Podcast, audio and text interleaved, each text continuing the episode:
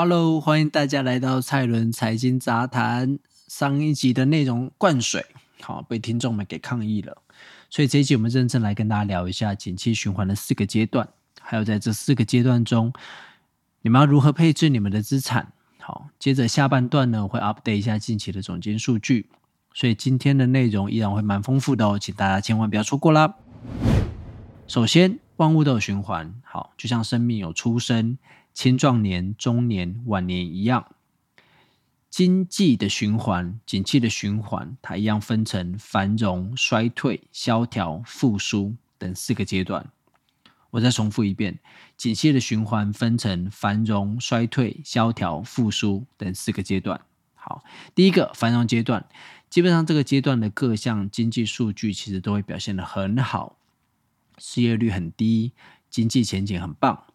很多公司的财报也很漂亮，就像二零二零跟二零二一年一样，持续走强的投资跟需求呢，它会带动商品的价格上升，因为大家口袋有钱，而且愿意消费，然后商品的价格上升又会强化通膨的预期，好，消费者可能会认为说，哎，过一段时间再买，商品又会变得更贵，所以他会提前的进行消费，那这样的一个集体思维跟举动，它其实会进一步的带动通膨。这个我之前的内容有讲过，好，所以这时候的企业呢，它也会透过增加库存来应应，而且由于供给端呢有一个时间上的落差，也就是说，当你想要增加供给，哦，它不是一时半刻就可以做到的。为什么？因为你建新厂跟新的产线，它是需要时间的，而且无无论呢你短期增加多少员工，你工厂如何优化，你能够增加的供给量还是有一个上限的。好，所以这在制造业或是电子业当中，我们称之为去瓶颈。在这个阶段的后期，央行通常会采取升息来阻止通膨恶化，然后因为物价不断的上涨，它会开始抑制零售跟房地产等消费活动。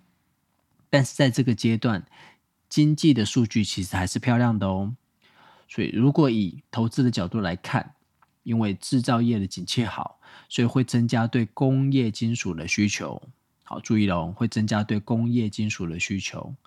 那很多原物料的涨势也会很不错。好，股市方面，我刚刚说到制造业的相关会很好嘛，所以像是上游的设备商，好，常常可以见到订单接不完的状况。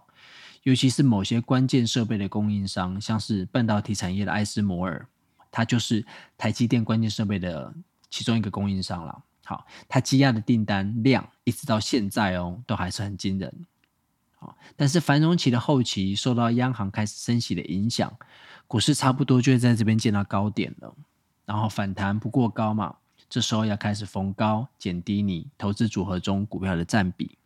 好，那介绍完繁荣期，接下来衰退期，这时候通膨增速会开始放缓，经济数据也开始下滑。通膨怪兽呢，已经开始吃掉企业的利润。好，你会感受到物价上涨的威力。好，包括你巷口的卤肉饭也变贵了。因为呢，企业跟商家会透过提高售价的方式来转嫁成本。然后呢，通常薪资的上涨，它会落后于物价上升，所以我们会缩减消费的支出。接着，企业在繁荣期扩产，增加了供给，这时候开始产出了。好，我刚有提到说，呃，扩产跟产能开出来，它其实会有一个时间上的一个落差嘛，所以你在繁荣期的扩产增加的供给，这时候会开始产出，好，于是会有供过于求的这个疑虑。好，因此企业呢也只好一方面降价销库存，一方面开始紧缩企业的编制以节省开支。这时候股市通常会继续的往下修正。然后债券因为受到升息的影响，价格也会往下修正。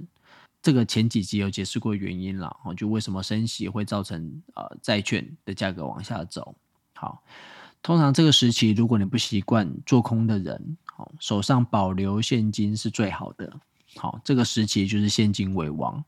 如果真的要投入股市，防御性类股，好防御性的族群会是你比较好的选择，比如说电信。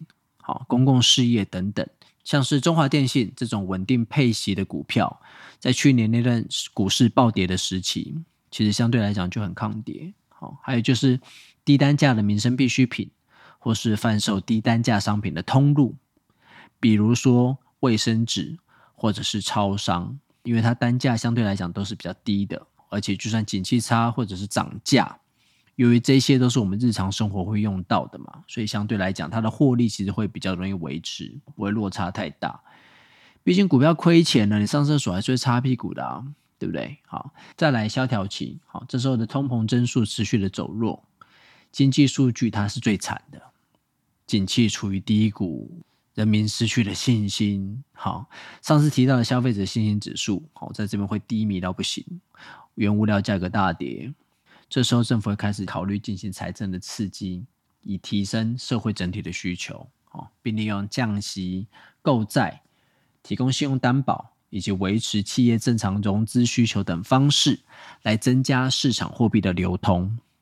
哦，因为政府最最最最最重要的目的就是维持物价的稳定跟金融市场的稳定嘛。所以，通常这个时期的末段，股市都已经开始打跌反弹了，明显看到股价。打破了下降的趋势，改变了本来的惯性，但大部分散户的投资人他还是会怕怕的，毕竟之前只要反弹去追，都会被随之而来更大的卖压给打落不止十八层地狱哈，所以有些人就会学乖了，就是在还没有确定趋势之前，他会乖乖的空手，但相对的，你就会错过股价最甜的底部阶段。好，那通常这个时期的末段，政府开始出手降低利率。它会带动债券的值利率跟着下降，也就是说，债券的价格会上升。所以之前我才会说可以开始买债券或者债券的 ETF，就是这个原因。那至于股市方面，因为原物料及大宗商品的暴跌，非必需消费品像是汽车、家电等等也会出现反弹。这边就是反映了成本端的啊压力减轻，好，预期这些汽车啦、家电的产业，它的毛利率会有所改善。好，那信贷市场也会逐渐回温，所以金融股的部分也会比较抢先的反弹。好，最后复苏期，这个时候通膨开始温和回升，经济数据也会明显的好转。那搭配着政府持续的在财政以及货币政策上的支持。好，经济的活动它会开始恢复生机，好，重新活过来了。好，这段期间对股市最好，因为很多股票跌升了嘛，所以信心回笼式的买盘，还有低利率导致资金外溢的买盘，联手会将股市炒起来。好，搭配企业获利前景的改善，所以这个时间、这个时期可以说是股市最好赚的时刻。那这边需要注意的是。当市场转趋乐观的时候，其实成长性的股票会比传统价值型的股票还好赚。所以这边其实你可以适当的布局高成长的科技股，就是那种高本益比的那种。如果你在这个阶段还是很保守的只买中华电信，好，长期以来你的报酬率会输大盘不少。所以以上就是我们景气循环的四个阶段，套用到我们目前的状况呢，其实是介于这个衰退期跟萧条期这边。好，那通膨开始滑落，但依然很高。升息来到尾声，但距离降息还有一段距离。制造业及电子业、科技类股等普遍第一季营收都不好，好创这几季以来新低。大厂都在跟着裁员，但股价却开始蠢蠢欲动。这几年由于疫情、中美贸易战、乌俄战争等等总体经济的大转变。市场越来越难以捉摸，所以市场的资金有点像是西班牙的斗牛一样，看到哪里有红旗，它就往哪里冲。像现在虽然还不到经济数据的低谷，但是股价已经一副要往上冲的态势。股市它已经开始在押宝啊，中国解封、通膨见底，然后第二季库存回补的这些题材。好，所以这几年股市其实都领先至少一个季度在跑。好，有时候甚至会领先到两个季度。好，那美国年间公布的这个十二月 PCE 物价是百分之五，那之前是百分之五点五。好，所以有持续的在滑落。那加拿大央行也宣布未来将暂停升息，但是欧洲的部分受到乌俄战争的影响，它的通膨仍然会比较严重。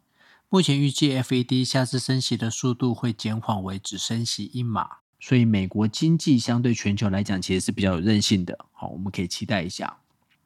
好，以上就是本期的内容。喜欢的话，请追踪我的 IG Allen 底线 FN 二零二二，或直接搜寻蔡伦财经杂谈，并追踪我的 Podcast，以收到最新的上架消息。我是蔡伦，祝福各位投资顺利。我们下周见，拜拜。